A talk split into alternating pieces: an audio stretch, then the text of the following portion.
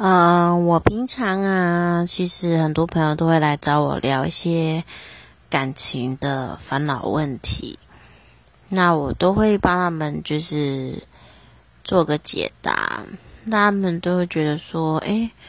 我分析的方式跟角度还蛮特别的，所以他们都还蛮喜欢来问我的，所以我就有听了很多的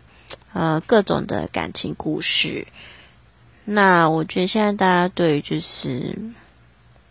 应该时代在变嘛，那所以很多人的感情观啊，跟谈恋爱的方式，其实我觉得要跟着改变呐。毕竟老一辈的想法的呃那些感情价值观跟现代可能没那么符合，而且我觉得嗯，在都市里的男女之间的问题，其实会。更严重，或是更舒适，或是更需要用有所心机呀，或者你要分析这男的怎样啊，这女生是在想什么啊？那就变大家都困惑在一个爱情的习题里，